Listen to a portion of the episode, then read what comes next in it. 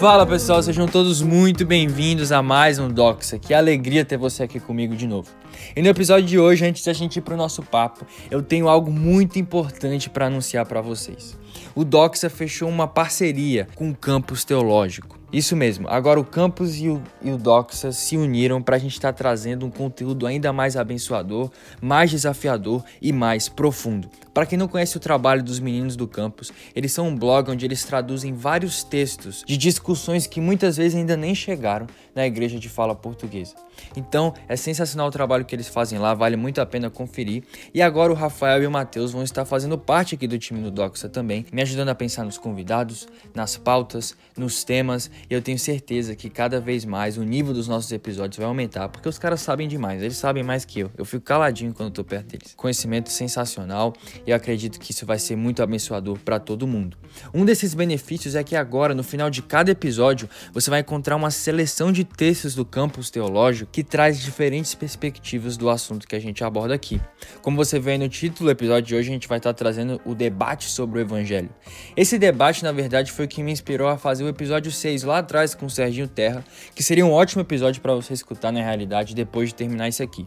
Não é uma continuação propriamente dita, mas eu tenho certeza que vai te acrescentar muito também. E então, todos esses recursos vão estar disponíveis aí no link na descrição do nosso episódio e é, eu tô simplesmente bem animado para tudo que vem pela frente aí. Sem mais delongas, vamos direto pro nosso episódio que eu já tava com saudade de fazer isso aqui.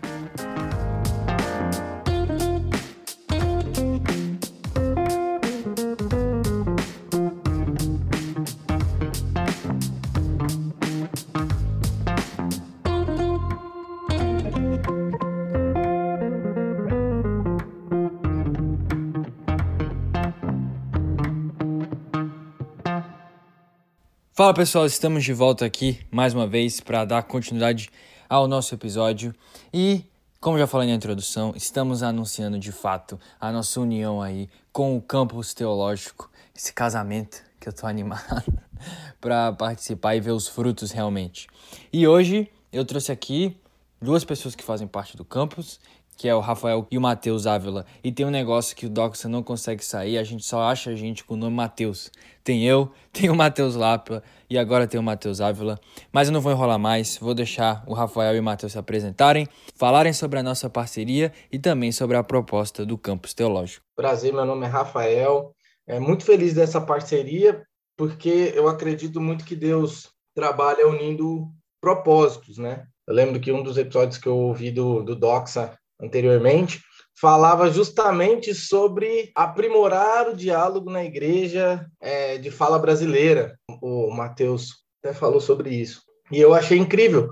É, eu fundei o, o, campus no ano passado, durante a pandemia, é, até mesmo pela, com o incentivo do, do Matheus Ávila. A gente acabou trazendo o texto do, do Nijai Gupta, sobre ordenação feminina e foi assim algo muito incrível. O campus cresceu, vem crescendo e estamos aí para isso. Estamos aí para poder ajudar as pessoas a, a, terem melhor acesso a informações, aos melhores diálogos e os melhores debates, bem como a melhor compreensão da teologia, dos debates teológicos, enfim. Então é isso. Contem sempre com a gente aí. Olá pessoal, meu nome também é Matheus, eu sou o Matheus Ávila, sou aqui de Bras... morador aqui de Brasília. É... Os Matheus estão tomando Doxa, né, aparentemente, mas enfim. Meu nome é Matheus, eu sou aqui de Brasília, sou um candidato ao ministério aí para a Igreja Batista daqui da região e estamos aí para servir. Como o Rafael falou, eu fui uma pessoa que apoiou os serviços dele no campus teológico, falando, vai mesmo, cara, faz, faz o serviço, vai ser bem legal. Ele criou o Medium, começou a publicar vários textos e um dia eu parei para pensar, por que, que, eu também não publico os textos lá, que eu tenho interesse? Existem umas coisas que eu adoraria que muito crente lesse. Existem certas coisas que, e certas discussões que eu adoraria que aqueles cristãos que são líderes comigo, na minha igreja, pudessem ler, pudessem ter acesso, são coisas que eu consigo disponibilizar para essas pessoas. Então, o Rafael teve o plano de criar o campus, eu, e aí o campus está crescendo. E hoje nós estamos aí com o Matheus, aqui com o Doxa, para podermos falar sobre um tópico que eu considero extremamente importante. Pois é, e só passando para lembrar mais uma vez que na descrição desse episódio você vai encontrar os textos selecionados que a gente escolheu aí a dedo para aprofundar o debate que a gente vai estar tá comentando aqui hoje. E é, também lembrando que esse episódio é uma não uma continuação direta propriamente dita, porque você não precisa escutar esse outro episódio para entender esse aqui, mas é uma continuação dos esforços aí do nosso episódio de número 6 que seria muito bom que você escutasse eventualmente depois de escutar esse aqui. Então vamos direto para o nosso papo agora, né?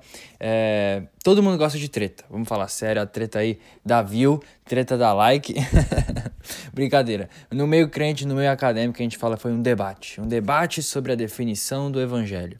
Mas isso gera dúvida também, né? Porque o evangelho é um negócio tão simples, pelo menos era para ser tão simples e tão básico. E por sinal, esse episódio aqui tá saindo na semana que a gente celebra a reforma protestante, ou não celebra, mas é, depende de qual lado você tá, depende da sua posição em relação a isso, mas é a semana da reforma protestante e o evangelho é certamente um tópico que foi abordado nesse período, né? Eu queria que algum de vocês explicasse aí é, mais sobre esse debate que ficou quente em 2020, o negócio pegou fogo.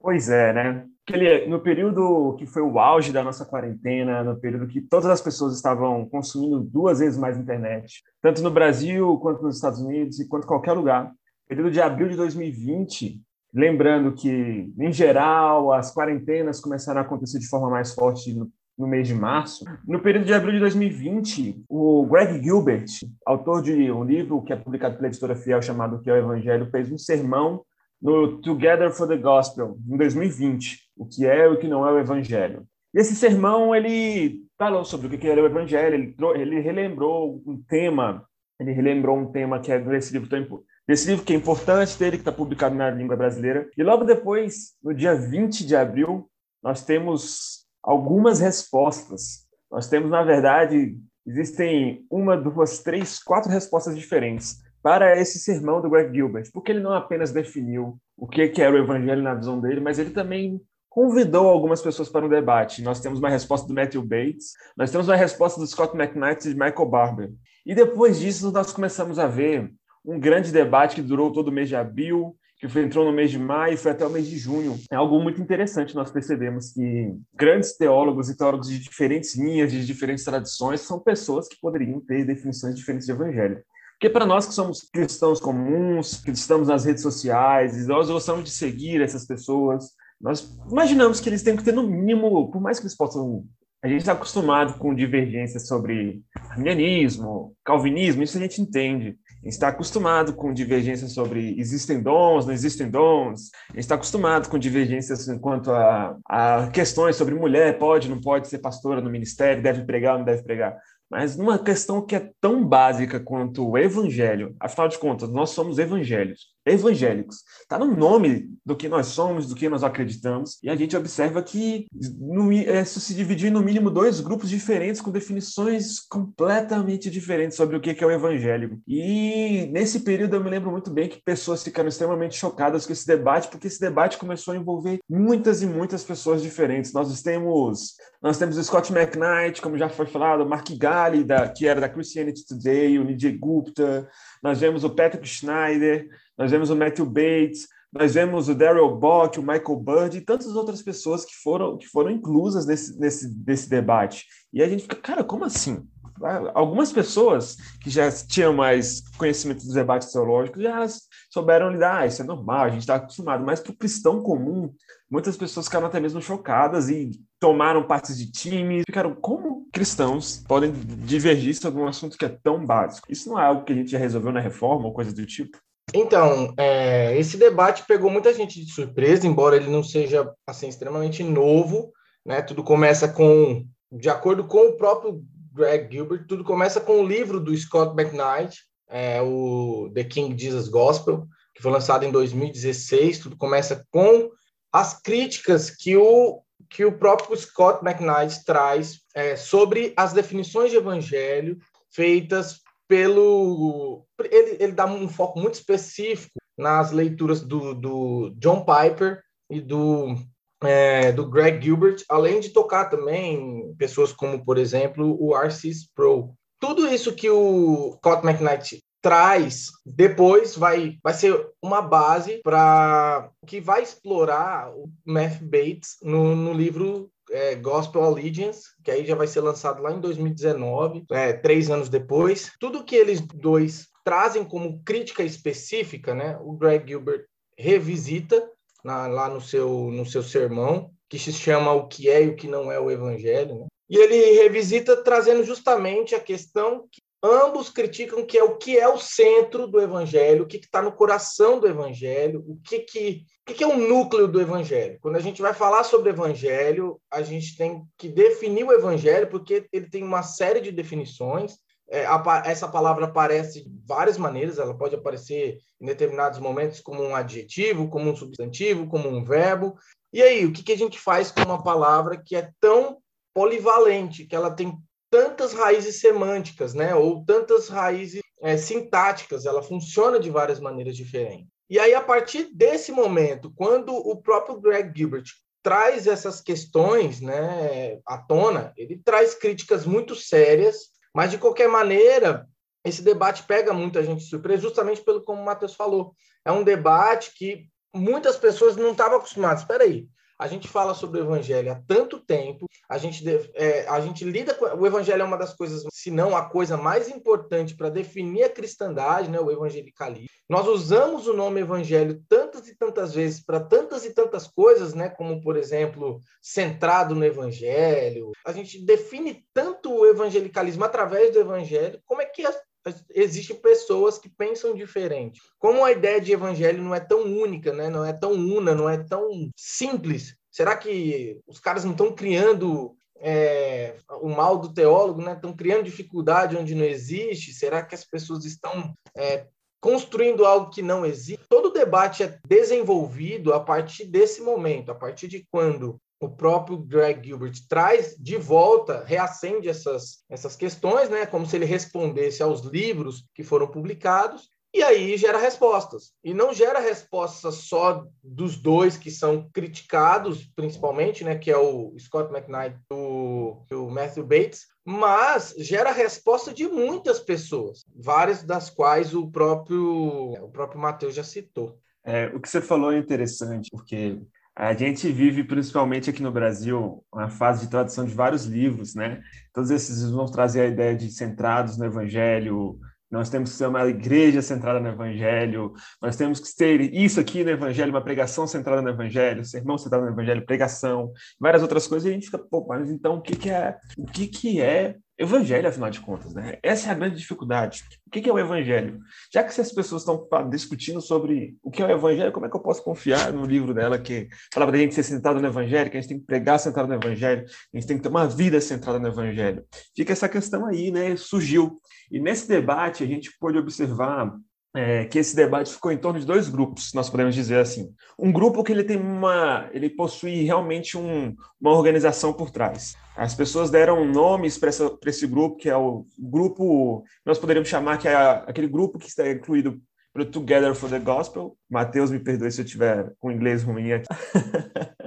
e também o The Gospel Coalition, né? The Gospel Coalition, que existe uma sessão aqui no Brasil também, e esse, e, essa, e esse debate envolveu o The Gospel Coalition americano e o Together for the Gospel também americano, contra pessoas que são principalmente da área de estudos bíblicos, né? Estudiosos do, do Antigo Testamento, do Novo Testamento, acadêmicos. E que envolve outras instituições, né? Como, por exemplo, uma que aqui no Brasil ganhou tanto, tanta repercussão, que é, por exemplo, Nove Marcas, envolve também eles, né? E é a partir deles que sai toda essa noção de o que é ser bíblico, o que é ser centrado no evangelho, o que é uma igreja que, que, que, tem o evangelho como centro das coisas, enfim. Esse grupo que tem, essa, que tem essas instituições nas costas, né, vamos dizer assim, que sustenta eles, é um grupo que, querendo ou não, acaba recebendo mais visualização, acaba tendo mais, não sei se essa palavra é melhor, mas mais credibilidade, justamente porque eles são organizados. Enquanto o grupo, o outro grupo é um grupo que são pessoas estudiosas, né, que têm uma percepção, têm, são, são extremamente conceituadas nos estudos acadêmicos. É, até o Scott McKnight, até digo, ele é até mais pastor. É, se você ler o livro The King Jesus Gospel dele, é muito mais pastoral, formar uma igreja que seja é, discipulada, né? Que tenha que esse é o evangelho de Jesus, enfim. É isso, eu acho que esse é o, é o ponto principal. Você tem essas duas divisões que aí cada um parte, parte dos seus pressupostos e a gente precisa organizar isso. Uhum. É, por isso que o campus trouxe é, textos mais dessa outra galera, porque a gente não acaba não encontrando essas Eles não têm voz, eles não têm voz no Brasil. Não tem voz no Brasil, infelizmente não. Beleza, então a gente começou a definir basicamente é, os lados desse debate, né? Às vezes a gente fala de dois lados, às vezes fala de mais, é, mas basicamente assim você tem o lado mais reformado, né? A galera do The Gospel Coalition, Together for the Gospel, é, essa galera que tem um evangelho mais reformado, que é mais popularmente conhecido, né? Essa definição mais geral. E a gente também tem o pessoal que tem uma definição um pouco diferente, que é nova aí para o mundo evangelical, mas que eles defendem que é mais antiga, que é mais apostólica. Então eu queria que vocês explicassem um pouquinho mais para os nossos ouvintes sobre os diferentes lados, essas diferentes definições que cada um desses autores defendem. Então, o que nós poderíamos definir, é, a gente poderia colocar em, geral, em termos gerais que a definição mais tradicional do que, que viria a ser esse evangelho conforme é levado, conforme é pregado pelas essas organizações Together for the Gospel e The Gospel Coalition, né, por meio da pessoa do Gary Gilbert, nós poderíamos colocar uma ênfase. Eles afirmam que o evangelho possui uma ênfase na noção de na união de dois temas teológicos que para eles são extremamente importantes, são extremamente importantes para a tradição reformada, que é a substituição penal e a justificação pela fé. Então, que Jesus Cristo morreu para pagar o preço pelos nossos pecados e nós podemos ter acesso a isso por meio da fé. Então nós vemos que esse evangelho, ele tem um, ele é muito essa mensagem do evangelho, ela é extremamente centralizada na noção na noção da na ideia de salvação do indivíduo ser salvo, de, da pessoa se acessar a salvação por meio da fé em Jesus Cristo, sendo justificado pela fé e porque Jesus Cristo morreu, nos substituindo penalmente na cruz. Por outro lado, essa o Matthew Bates ele vai, vai defender uma noção que o evangelho possui uma, ideias muito mais próximas da, de uma noção de, de reinado, de, de, trazer o reino de Deus, ou de Jesus Cristo ser colocado na posição de rei, né? E aí existem os debates vantagens girando em torno. O evangelho está muito mais próximo da noção de reinado ou, na ou da noção de salvação individualista. Eu não sei se o Rafael definiria em outros termos, mas eu definiria basicamente dessa forma esse debate e as duas posições diferentes? É, não, é mais ou menos nessa linha, assim. O ponto principal é o seguinte: eles, o, como você, Matheus Monteiro, falou a respeito da, de ser muito ligada à tradição reformada, é justamente porque a tradição reformada ela tem um pé, ela tem uma, uma visão muito forte, uma visão soterológica muito forte. Eles precisam sempre enfatizar tudo a partir desse centro que é a soteriologia. Então, a forma como o, o Gilbert e toda essa galera, Piper, MacArthur, Sproul, é, o Chandler, vão definir o evangelho parte dessa visão mais soteriológica, que é a visão de que a gente que vai culminar exatamente no que o Mateus falou, o Mateus Ávila falou, que é sempre vai culminar numa ideia de expiação, né? Sempre vai cair na ideia de substituição penal, ou seja, é sempre preciso enfatizar que Cristo morreu pelos seus pecados.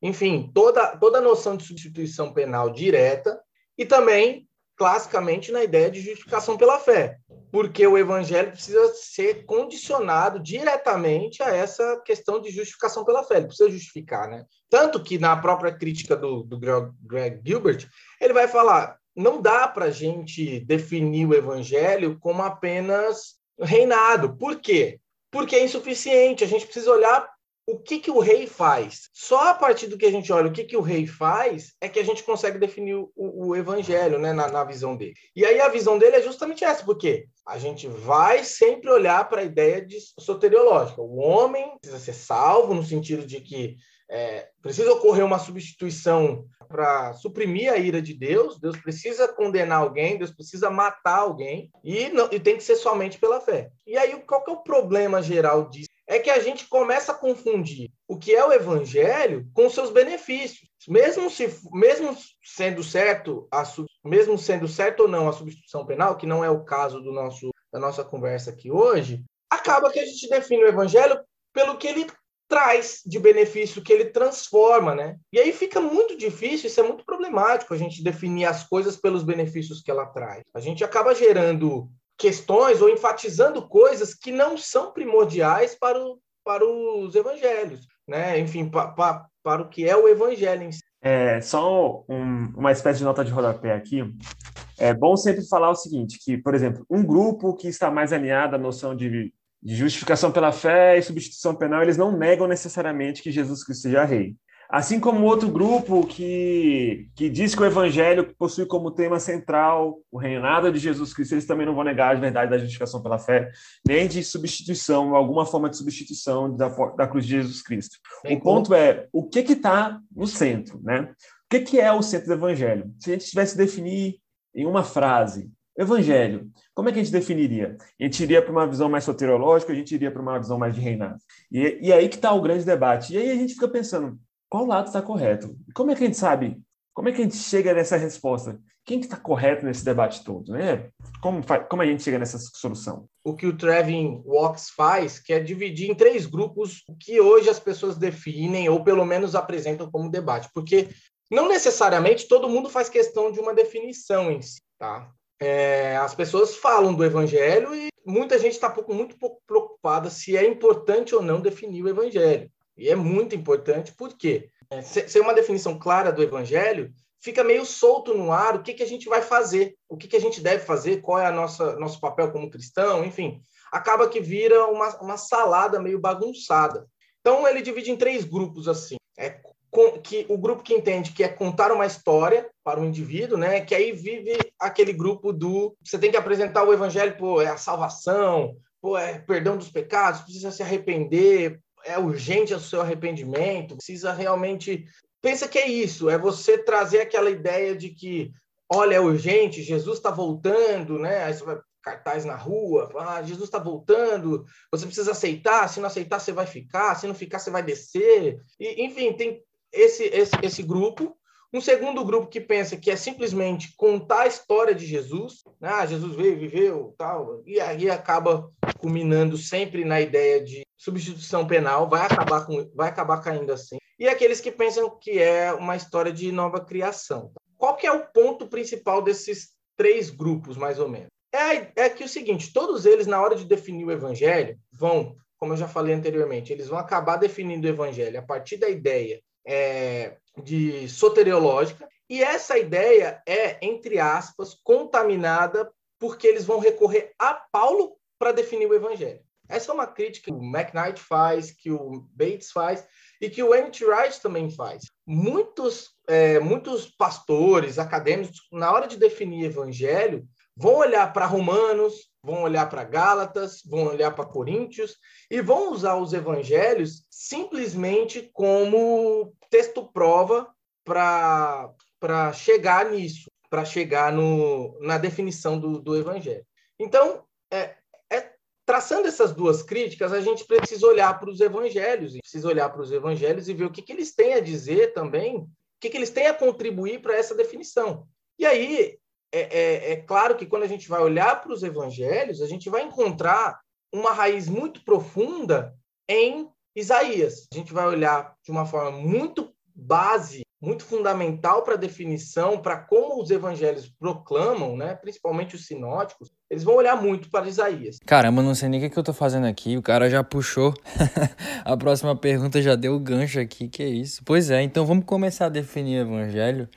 Vamos começar a saber de onde vem essa palavra, né? E eu fiquei sabendo que a gente tem uma, uma raizinha ali na Bíblia hebraica em Isaías, não é não, Mateus? Sim, pois é.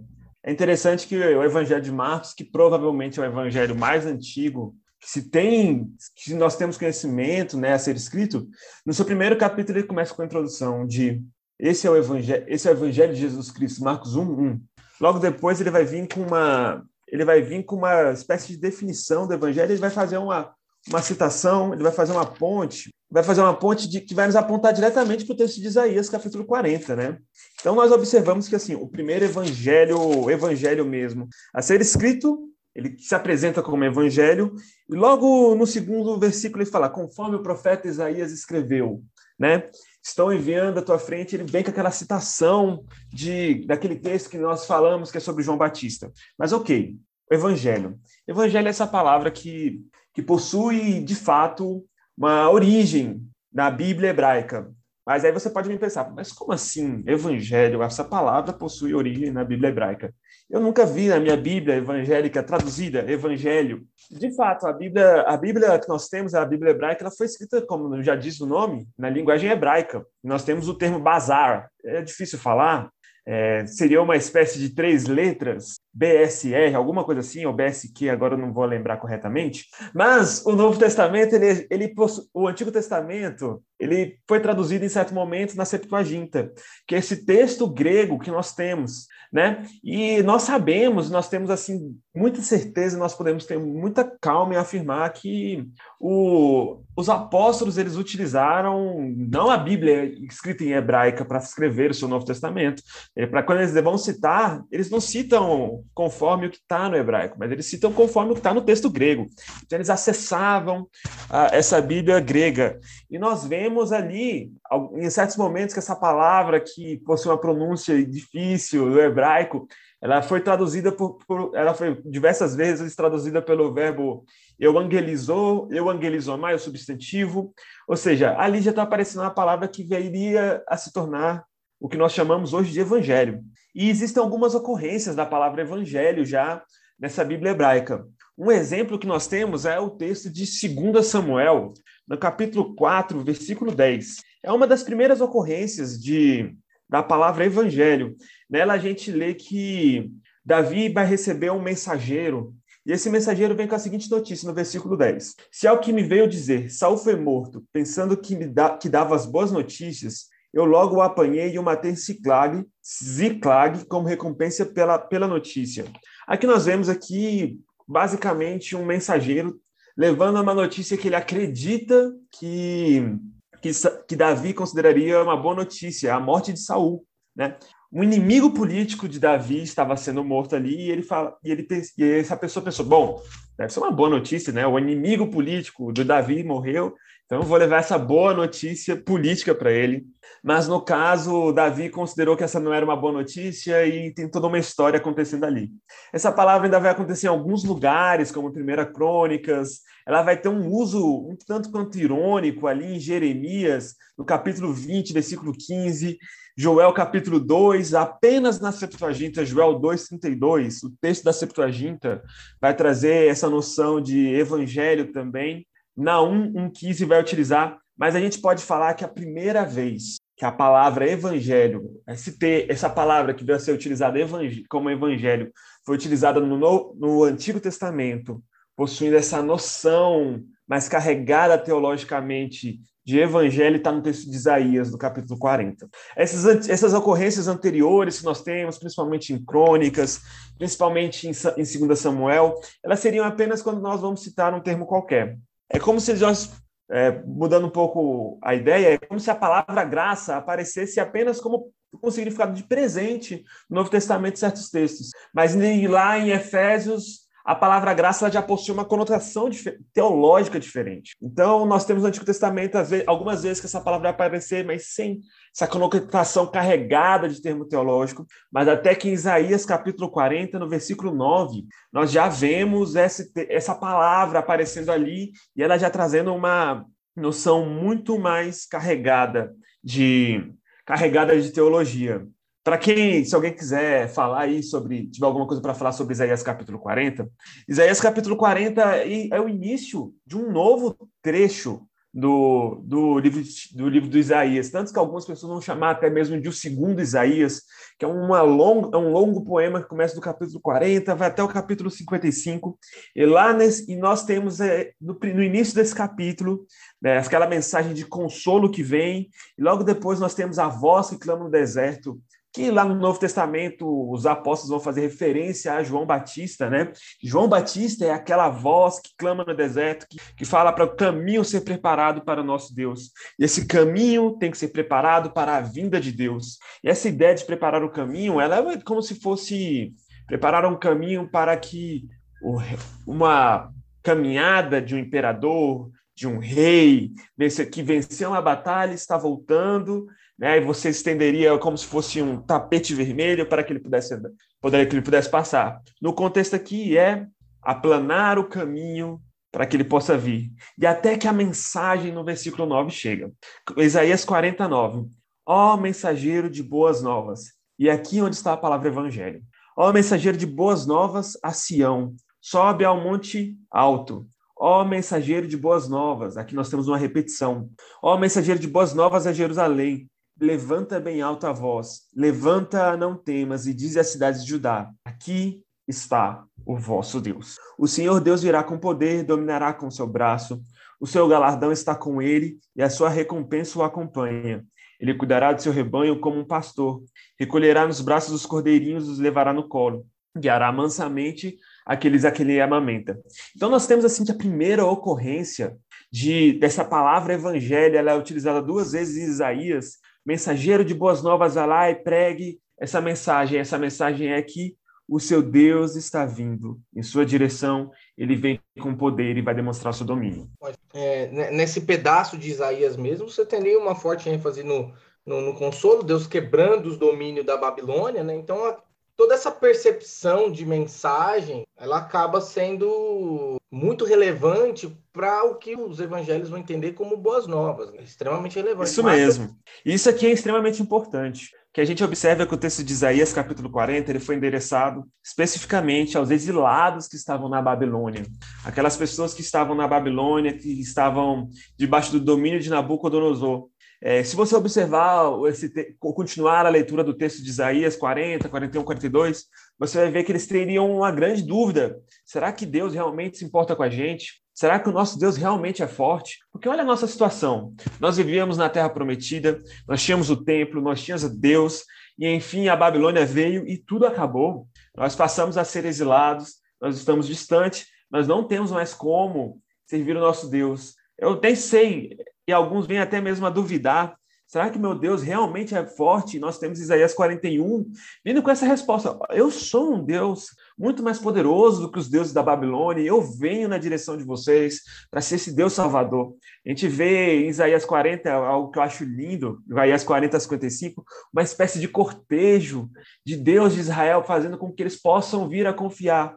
E ele vem trazer essa noção: olha, eu vou derrotar a Babilônia. Eu vou trazer consolo para vocês. Eu vou levar vocês de volta para a terra de vocês. Assim como no passado, vocês estavam debaixo de Faraó, estavam debaixo de um jugo pesado, de escravidão, e vocês precisavam de um êxodo. Eu vou libertar vocês e vou levar vocês de volta para a terra mais uma vez. É como se aquilo que aconteceu no passado vai acontecer mais uma vez na vida de vocês. E nós temos então essa grande mensagem que perpassa todo esse texto de Isaías 40 até o capítulo 55, até que no Isaías 52 a palavra evangelho ela aparece mais uma vez. Nós vamos para Isaías 52 e especificamente é, no versículo 7, é um texto que é muito importante, é um texto que também vai ser repetido lá no Novo Testamento, ele vai ser citado especificamente no capítulo 10 de Romanos. Né? Então, ela ainda está nesse mesmo contexto dessa longa poesia de Isaías, que tem, essa, que tem essa ideia de Deus vindo para Israel e tirando eles do exílio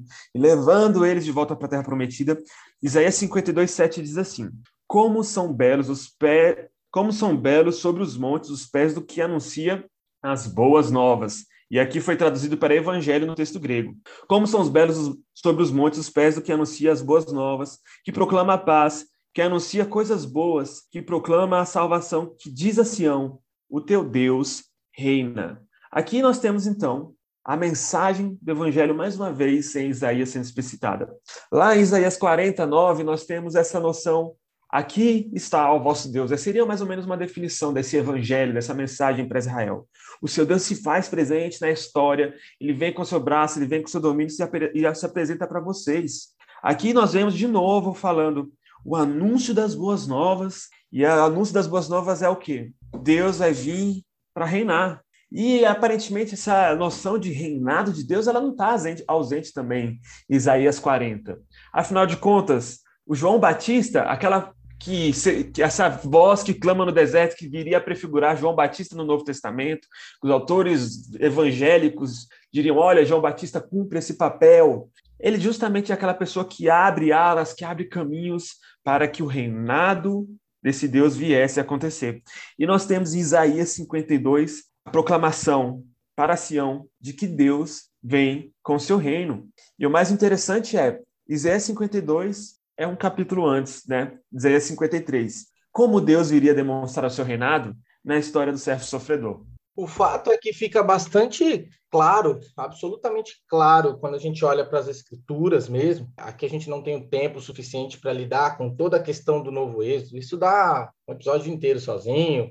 É, você falar sobre o messianismo dá um episódio inteiro para a gente falar sobre essas questões. Mas fica muito claro, ainda mais quando a gente olha para toda essa imagem que Isaías traz, que você pode até encontrá-la também em outros profetas, que tem claramente tons reais, tons de realeza. Então, é, é, essa imagem base que vai ser levada, né, ou que vai ser compreendida pelos escritores dos evangelhos. É claramente a partir disso que você tem nos evangelhos todo o desenvolvimento de uma ideia real, né? seja pela proclamação do reino de Deus, seja através das, é, da ancestralidade de Jesus, que vai trazer ali a linhagem real, né? como Jesus vem da família real de Davi, como os, os próprios seguidores de Jesus vão lidar com as ideias de, é, de um Messias. E aí, dentro desse contexto todo, a gente vai chegar nos evangelhos já com toda essa imagem real construída pela história do Antigo Testamento, principalmente ali o final do Antigo Testamento, quando você vai entrar ali na, na, na ideia apocalíptica, quando você vai entrar ali na ideia do, da, do período é, entre os testamentos ali, há sempre uma noção e há sempre uma expectativa de um rei, um rei que é enviado por Deus para desenvolver, desenvolver o reino de Deus na terra, para libertar, seja, seja, por mais que quando você olha é, Isaías ali, você tem uma forte noção de que esse rei é, é, é um rei pagão, mas, enfim, independente de quem seja, o tom é justamente a expectativa de que nós esperamos um rei. Essa é a esperança de Israel. Um rei que vai trazer Deus à terra, né? que vai trazer Deus à terra e vai organizar toda a bagunça que a gente está. Seja no exílio, né? nós estamos no exílio, então Deus vai arrumar esse exílio. Aí você tem as claras promessas no final de cada período dos, dos profetas ali, quando eles vão dizer as promessas de restauração, as promessas de reconstrução, as promessas de fortalecimento, restauração do reino, o reforço da ideia de que o reino não acabou, mas Deus vai consertar todas as coisas, Deus vai organizar todas as coisas, e Israel vai ser como o dia de Davi. Não, e aqui eu preciso falar um negócio que vem na minha mente agora, que eu lembrei bastante do Wright, que ele fala sobre as perguntas que a gente faz para o Novo Testamento e como isso é essencial para as conclusões que a gente vai tirar. Porque ele vai dizer né, que muitas vezes a gente tem as respostas certas, mas para as perguntas erradas. Se a gente olha para o Novo Testamento com esse olhar de é, como eu vou para o céu, com essa pergunta em mente, a gente vai ter uma resposta pronta ali, tirada de alguns textos que a gente consegue agrupar, mas essa não é a pergunta que os apóstolos estão fazendo. E se a gente tem esse background que a gente acabou de trazer aqui agora de Isaías, dessa expectativa messiânica, essa expectativa do retorno de Avé, do reino de Deus sendo estabelecido, isso muda completamente o jeito que a gente vai ler todo o Novo Testamento. Porque agora a pergunta é não é mais como eu fujo desse mundo ruim, não é mais como eu sou salvo simplesmente, mas a pergunta certa agora é como eu vivo agora que o reino de Deus chegou. E cara, eu lembro que quando eu comecei a ler as cartas com essa perspectiva do reino, tentando olhar para os discípulos falando sobre o cumprimento disso tudo, foi assim transformador e eu comecei a ver os textos ganharem formas assim que antes é, pareciam esquisitas ou, ou até esquizofrênicas quando comparado aos outros ensinos que, que você tinha, né?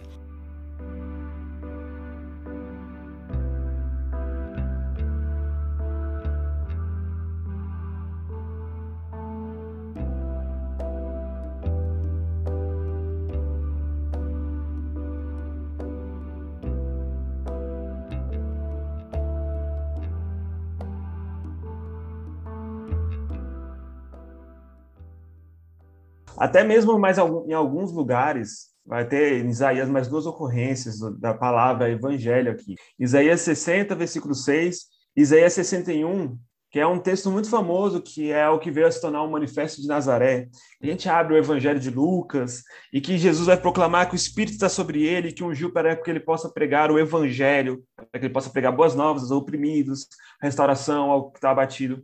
Né? Então, nós ainda temos mais esses dois textos de Isaías. E, no, e essa noção de Isaías a gente observa, por exemplo, como o Rafael já bem disse, presente em outros textos. Parece que essa mensagem ela foi re, sendo reutilizada sendo reinterpretada e foi fomentando a religiosidade judaica, como por exemplo, nós não vamos ler aqui, mas quem tiver interesse, procurar o Salmo de Salomão, no capítulo 11. O escritor desse salmo faz uma espécie de releitura do que está escrito lá em Isaías capítulo 40, do que está escrito lá em Isaías 52. Então nós vemos que a expectativa do judeu, principalmente por causa desse salmo, era justamente essa, essa noção de que um dia Deus seria entronizado, o reinado de Deus seria estabelecido, Israel seria restaurado. E esse é o espírito que fomentou, né? Esse é o sentimento que fomentou o, novo, o ambiente que o Novo Testamento veio a ser escrito. Esse é o ambiente contextual em que Jesus veio a, a nascer, surgir, e esse é o background teológico que o apóstolo Paulo que o apóstolo Pedro, que Judas, que Tiago e tantos outros autores tinham, né? Essa é a noção que eles tinham do, pelo menos vinda da Septuaginta do que era o Evangelho. Uhum, sim, sim.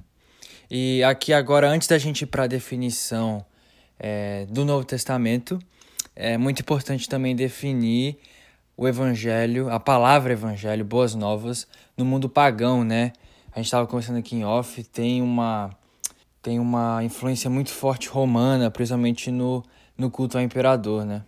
Pois é, esse, esse uso do, do que, que, é feito no culto imperial é extremamente importante. E é interessante a gente saber que justamente isso, a origem da palavra evangelho, ela, ela não surgiu na Bíblia hebraica, não foi algo que o na Bíblia grega da Septuaginta, não foi algo que o que o tradutor do, do tradutor especificamente olhou, vou criar uma palavra específica para designar o sentido de boas novas. Não, essa era uma palavra que ela era utilizada já no contexto ambiente, era uma palavra que possuía um sentido comum, né? E ela possui grandes usos, mas existe um uso especificamente que eu acho que eu considero extremamente importante, porque ele nos dá acesso não somente ao sentido da palavra evangelho no Novo no, nessa, nesse culto imperial que existia ao entorno do imperador, mas ela também nos dá sentido mais ou menos esse para que a gente possa ter acesso a, a, a, ideia de que existia uma espécie de evangelho concorrente dentro do ambiente ao qual principalmente o apóstolo Paulo esteve pregando nas igrejas da Ásia, né? Existe um calendário de Priene, ele data mais ou menos de 23 de setembro de 9 a.C. E nesse calendário de Priene nós temos a seguinte mensagem. Essa mensagem vem dizer o seguinte: é um dia que podemos considerar, com razão, como sendo equivalente ao começo de tudo, mesmo se não fosse de si mesmo e pela sua própria natureza, de qualquer forma, por causa dos benefícios que traz, sendo que este evento que ele está se referindo, sendo que restaurou a forma de tudo quanto estava falando e se tornando infortúnio, e deu um novo aspecto ao universo no momento em que ele teria recebido de bom grado a sua própria destruição, se César não tivesse nascido para se tornar uma bênção geral para todos os homens. A providência, porém, que ordenou a totalidade da nossa vida, demonstrando preocupação e zelo, ordenou a mais perfeita consumação para a vida humana, dando-lhe Augusto, enchendo de virtude para fazer a obra de benfeitor entre todos os homens e enviando-o, por assim dizer, como Salvador nosso por nós e daqueles que vêm depois de nós, para fazer cessar a guerra, para criar a ordem em todos os lugares. E considerando que o aniversário de Deus, nesse caso é o próprio Augusto César, foi o começo para o mundo das boas novas, e a palavra aqui é literalmente evangelho, que vieram através dele. Então, o que, que esse texto está falando? Ele está se dizendo que existia um evangelho romano, um evangelho que dizia que a providência, esse essa coisa etérea que nós não temos muito acesso, ela observou o mundo e vendo que o mundo estava numa, num completo caos de destruição, em que o universo teria considerado de bom grado ele ter sido destruído do que continuar da forma como ele bem estava. A providência envia esse homem ao mundo, enche ele de virtude para que ele possa fazer cessar a guerra e vir como um salvador daqueles que estavam vivendo naquele momento e daqueles que ainda viriam no futuro. E o nome disso é Evangelho. Inclusive, um evangelho que possui ecos, principalmente com o que a gente tem a mensagem que nós temos no Novo Testamento. Às vezes parece até que Lucas faz questão de parodiar essa mensagem do, do novo, que o Império utilizava. Parece que Lucas às vezes quer demonstrar que o verdadeiro o enviado de Deus não é o César, que o verdadeiro cheio de virtude, ou melhor, do Espírito Santo não é César, mas é Jesus. O que é enviado para trazer paz no mundo não é César, mas é Jesus Cristo. É, é interessante a gente perceber que existia até mesmo um uso corrente do termo evangelho, existia um uso até mesmo religioso no culto de adoração, e quando os autores do Novo Testamento vêm, vêm utilizar, eles fazem questão de escolher essa palavrinha que possui raízes da Septuaginta, mas também possui raízes no contexto religioso de uma religião idólatra pagã e inimiga da religião judaica. Eles querem ressignificar, falar isso aqui que é o verdadeiro evangelho. Não é César imperador trazendo paz, acabando com o caos. É Jesus, rei de todo mundo, trazendo salvação, trazendo restauração para todas as coisas. Oh glória. Amém. Aleluia.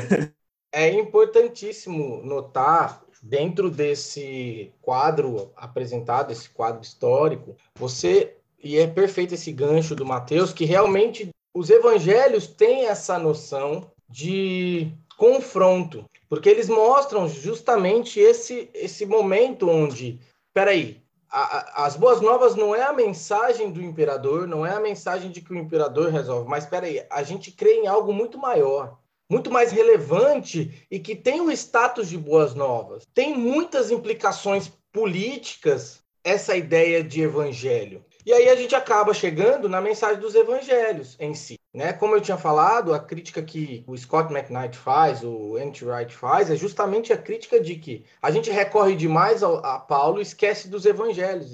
E aí cabe a pergunta: como é que os evangelhos lidam com todas essas informações? Visto que nós já trouxemos as informações que eles têm fundamento principal no, nos profetas, principalmente no Deutero Isaías, né? o capítulo 40 ao 66. É lá que você vai encontrar os, os cantos do servo de Javé, né? E é lá que você vai encontrar todo o recurso teológico para a construção da definição do evangelho dentro dos evangelhos. E aí o que, que acontece? Quando você olha os evangelistas, eles usam é, os termos de forma muito diferente, mas de qualquer maneira, em todos eles você vai encontrar ali questões referentes a reinado, a reino né? Então, se você olhar, por exemplo, por exemplo, Marcos capítulo 1, que o próprio Mateus já, já, já citou, né? O capítulo 1 dos versos 14 e 15, você tem especificamente a ideia de Marcos sobre o evangelho, que diferencia um pouco de Mateus no sentido de que não usa qualificação, mas que já é muito característico toda essa, essa fundamentação, que é depois que João foi preso, Jesus foi para para Galiléia, proclamando as boas novas de Deus. O que, que eram essas boas novas? O versículo 15 vai dizer: o tempo é chegado. Diz ele: o reino de Deus está próximo. Arrependam-se e creiam nas boas novas. Né? Marcos, que é considerado o primeiro evangelho, já vai dispor essa ideia de que o evangelho tem muito a ver com o reino de Deus, com o reinado de, na terra, com como Deus se torna rei, como Deus é entronizado na terra através de Jesus. Eles apresentam uma mensagem que é diretamente real, isso fica claro em Marcos, isso fica claro em Lucas. Essa mensagem, principalmente quando Jesus em Lucas 4 vai dizer, é, vai usar Isaías 61 para definir o, qual é o projeto, o processo dele, né, que ser rei é um processo, né? E próprio, os próprios evangelhos trabalham isso dessa forma, né? É, é ali que você vai perceber que Jesus está tomando para si a qualificação. Seus discípulos estão entendendo que Jesus está tomando para si a qualificação de rei. Eu não estou me apresentando somente como alguém que traz perdão dos pecados, eu não estou me apresentando como alguém que simplesmente morre na cruz, eu não estou. Não, eu estou apresentando alguém que reclama para si o papel de rei o papel daquele que era normalmente conhecido o imperador.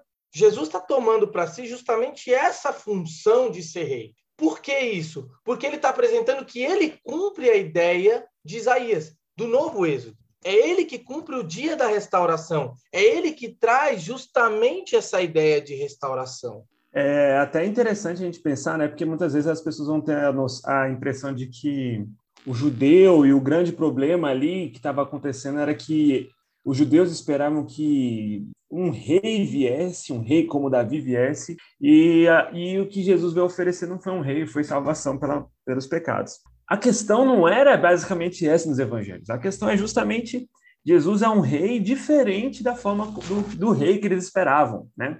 É um rei como, como Isaías mesmo vai falar, Isaías 53. Quando o braço do Senhor fosse revelado, as pessoas o rejeitariam. E é mais ou menos isso que acontece. E o Novo Testamento não faz, não faz, não faz, não faz questão de demonstrar, olha, eu, vocês esperavam um rei, mas eu vim para salvação. Eu vim para trazer verdadeira salvação. Embora Jesus traga a salvação, isso seja verdade, mas o ponto de Jesus é: vocês esperavam um tipo de rei, e eu sou um outro tipo de rei, conforme vocês não me esperaram. Por isso vocês rejeitaram o rei. Né? Então, isso é uma ênfase, é uma ideia importante dos evangelhos. É muito importante, até esse ponto que você falou, a gente reafirmar. Ninguém está negando que o evangelho envolva salvação, ninguém está negando que o evangelho envolva perdão de pecados. Tem que sempre deixar isso bem explícito, porque Caso contrário, acaba gerando, às vezes, alguma má compreensão. O evangelho tem a ver, sim, com perdão de pecados, o evangelho também tem a ver com salvação, mas o ponto é, o que, que é esse evangelho que causa isso? O que, que é o evangelho que, que, que promove o perdão de pecados? O que, que é o evangelho que promove a salvação? Ou seja, perdão de pecados e salvação tem a ver com são benefícios do evangelho, são trazidos pelo, pelo evangelho. Então, quando a gente vai tentar definir o que é o evangelho, a gente precisa estar vinculado, porque isso é um pressuposto base da hermenêutica, a gente precisa estar vinculado ao que os autores têm intenção de contar. Qual é a história que eles estão contando, né? O N.T. Wright pergunta, fala muito sobre isso. Que história que eles estão contando? E a história que eles estão contando é que o propósito da vida de Jesus é anunciar o evangelho do reino de Deus. Que é que qual que é esse evangelho? É que o próprio Jesus foi ungido por Deus para ser rei. E que o governo de, de Jesus não é um governo qualquer, mas é um governo instituído por Deus e que tem como base o objetivo de Deus e não o das pessoas. Por isso que ele é tão diferente daquilo que é que as pessoas tanto esperavam, né? Cara, isso é muito chocante. É muito chocante, porque se você para para ver, Jesus pregou o evangelho antes da cruz. Né? Não tem como o evangelho ser só a nossa resposta ao que aconteceu ali na cruz. Porque Jesus fala lá: não, não posso continuar aqui, tenho que pregar o evangelho às outras cidades, às outras províncias. Então Jesus já estava anunciando o evangelho antes da cruz. Muito louco. Essa é uma ênfase importante. Essa ênfase que a gente sabe que Mateus utilizou Marcos como uma fonte para escrever seu evangelho. A gente sabe que Mateus ele leu Marcos e ele usou Marcos como, como uma espécie de rascunho e escreveu mais coisas e escreveu outras fontes. E, Mar, e Mateus faz questão de, de usar em algumas vezes um de dar uma de adjetivar o evangelho dele, né? Coisa que Marcos não faz. Ele vai chamar duas vezes no mínimo no evangelho dele de evangelho do reino, né? Isso ainda vem trazer uma, uma noção mais profunda, né? O evangelho, a mensagem de boas novas que está trazendo, diz respeito sobre o reino de Deus, né? No caso, é reino dos céus em, Mar, em Mateus, reino de Deus é outros autores. Mas, enfim, como Jesus poderia pegar uma mensagem de morte, da morte de, na, na cruz, sendo que ele não morreu ainda, né? É óbvio que ele já vem falando em alguns momentos, olha, vai acontecer um negócio aí que vocês mal podem esperar. Jesus traz alguns, Marcos traz três anúncios, olha, eu vou morrer, vocês não, né, e vocês têm que entender isso aí. Mas então quer dizer que ele estava anunciando somente coisas que iriam acontecer no futuro, né? Olha, porque eu vou morrer e pagar o preço pelo pecado de vocês, vou morrer para libertar vocês do poder do pecado, vou morrer para que vocês possam ter, entrar na vida eterna, fazer parte do povo de Deus, seja lá como você defina isso. Se o evangelho é apenas a mensagem do benefício da cruz, não, não, não tem muito o que Jesus, o evangelho só poderia ser pregado após o evento. Mas nós vemos que o evangelho, eh, se ele tivesse a ideia do estabelecimento, de que o reino já estava chegando e se fazendo presente no início do ministério de Jesus, né? E o reino já estava chegando, que o tempo já se completou quando Jesus começou a sair para evangelizar. Nós vemos então que o, o início, pelo menos, né, dessa caminhada, dessa invasão do reino de Deus na Terra, começou não na cruz, pode ter, ter tido seu momento de consumação, né? embora o reino ainda não seja consumado, mas na crucificação de Cristo. Mas então, caso fosse necessário apenas Jesus, a, apenas a cruz fosse o evangelho, somente a cruz fosse dada como o evangelho, o centro do evangelho, né? A gente teria um problema, porque aí, para que Jesus iria viver? Qual seria a relevância da vida de Jesus? O que muito acontece, por exemplo, isso aí é o próprio Entright que vai até falar sobre isso. Não só ele, mas também o... outros vão trabalhar um pouco essa questão, é é o que acontece com os credos, né? Só foca na nascimento, morte e ressurreição. Você tem Mas muito... um, um salto, né? Nasceu, é um, salto nasceu grande. da Virgem e aí morreu é, sob Pôncio Pilatos, né? É isso. Por quê? Acaba que se você centraliza o evangelho na cruz, você a vida de Jesus perde relevância. E isso é muito comum, né? Ultimamente, infelizmente, a gente lida muito com isso, ainda mais no evangelho mais popular, e quando eu digo mais popular é assim, sem tanto requinte teológico, estudo, né? Acaba que você tem muito essa função de pouca relevância na vida de Jesus. A vida de Jesus é para provar que ele é Deus. Justamente. Só serve para isso. Não serve para mais nada. Só que, como eu pontuei anteriormente, é isso. É, quando a gente tira o foco disso, embora a cruz, de nenhuma forma eu estou dizendo que a cruz não é relevante ou não é importante. Muito pelo contrário, a cruz ela é o clímax da história de Jesus. Ela é o centro teológico do evangelho. Né? O Bates coloca dessa forma. Ela é o centro teológico, ela que tem a função teológica ali. Né? Porque a cruz e a ressurreição são os principais da história de Jesus no sentido clímax. É lá que tudo, quando Jesus fala tá, tá, está consumado, é lá que ele garante que a obra dele foi cumprida, foi exercida, e aí a gente vai para o centro. E ele está entronizado, porque ele senta à direita do Pai. Então, não pode ser somente a cruz, no sentido de a cruz não pode ser esse núcleo do evangelho, porque aí o resto todo perde relevância, né? E aí, como eu disse anteriormente, é, ser rei, ser feito rei, se tornar um rei, é um processo. E esse processo envolve a vida de Jesus, o nascimento, desde o momento da encarnação e todo o processo da vida de Jesus, como ele administra as curas, como ele administra a libertação aos cativos, aos oprimidos, né?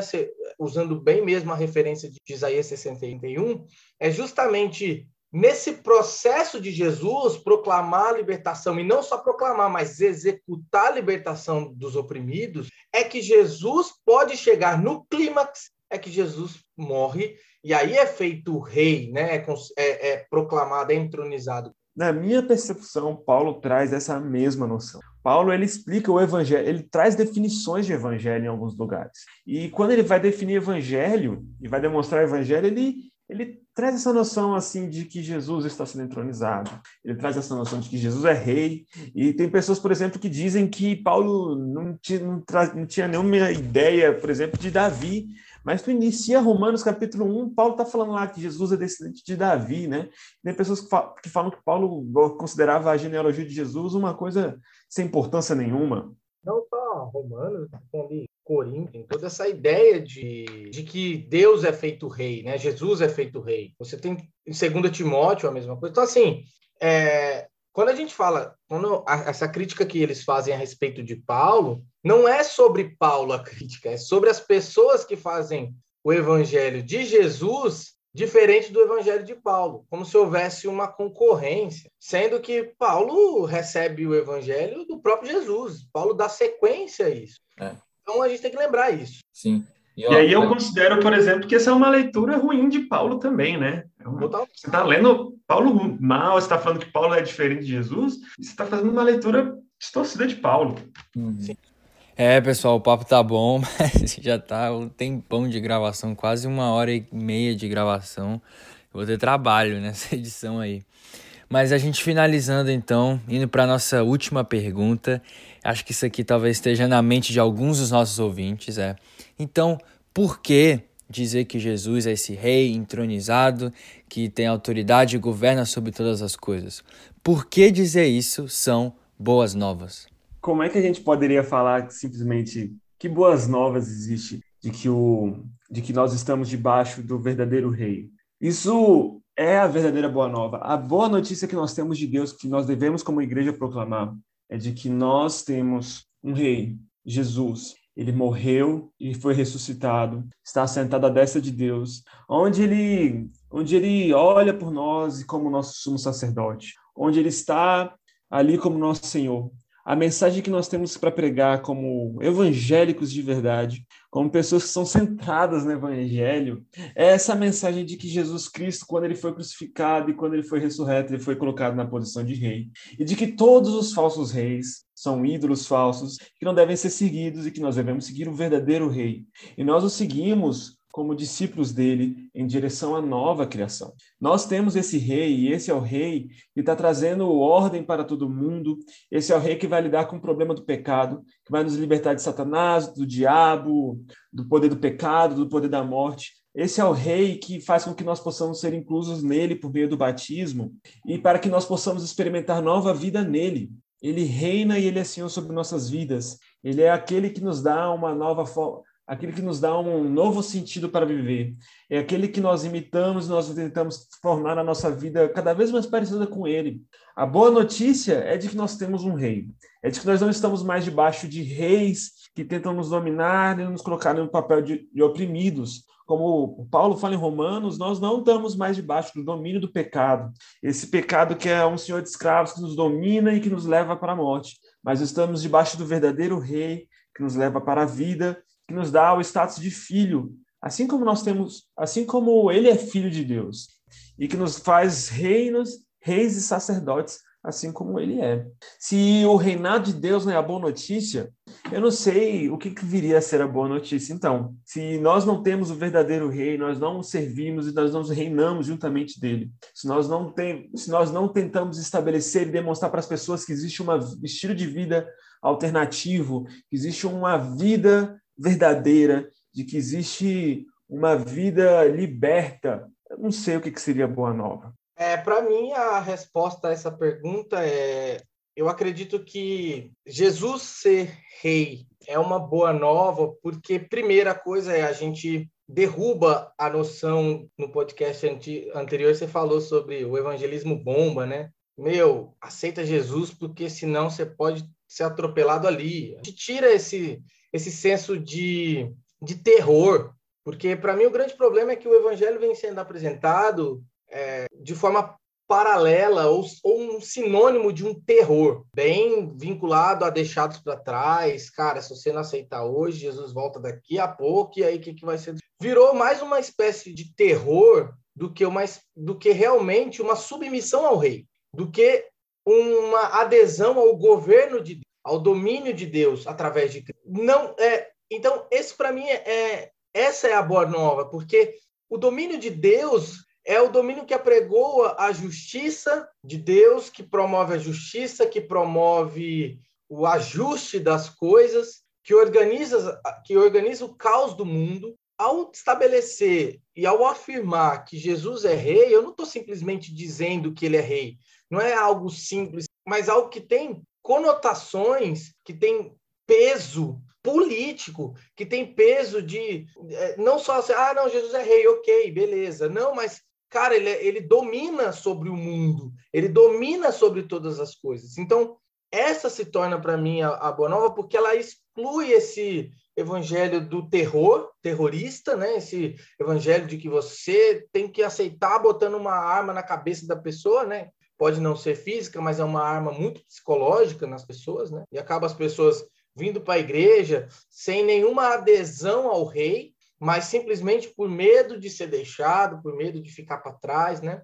E principalmente você destrói o, a, a, esse discurso do dentro e fora, como se dentro desse reino, reino não coubesse pessoas de todos os povos e todas as nações, pessoas diferentes, quando você estabelece para mim que, que, Jesus é rei, quando você faz essa afirmação, você está dizendo o domínio de Deus se estende sobre todas as etnias, sobre todos os povos diferentes, mesmo com as suas diferenças, nós somos um povo feito para Deus. Né? Então, para mim é, eu, eu, acho que essas são as boas novas. Se realmente, como o Mateus falou, se tem outra coisa que seja boas novas, eu, eu, eu não sei o que seria, porque isso é muito fundamental para mim. Isso é, isso é importantíssimo. Se a gente, se a gente não fica, se a gente não se sente incomodado por, por estarmos debaixo de domínios errados, de, de falsos senhores, significa que a gente está muito acomodado onde nós estamos a gente deveria ter incomodado. Inclusive,